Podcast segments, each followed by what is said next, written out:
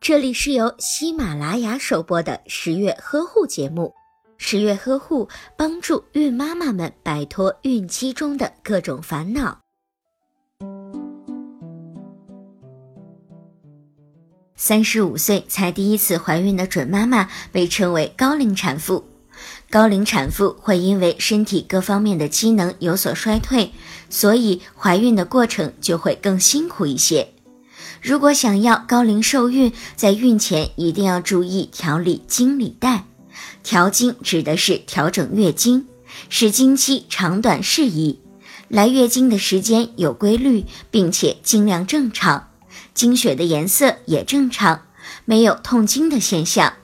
理带指的是调理阴道的分泌物，女性阴道分泌物过多，表示体内湿气比较大，会导致不孕的情况。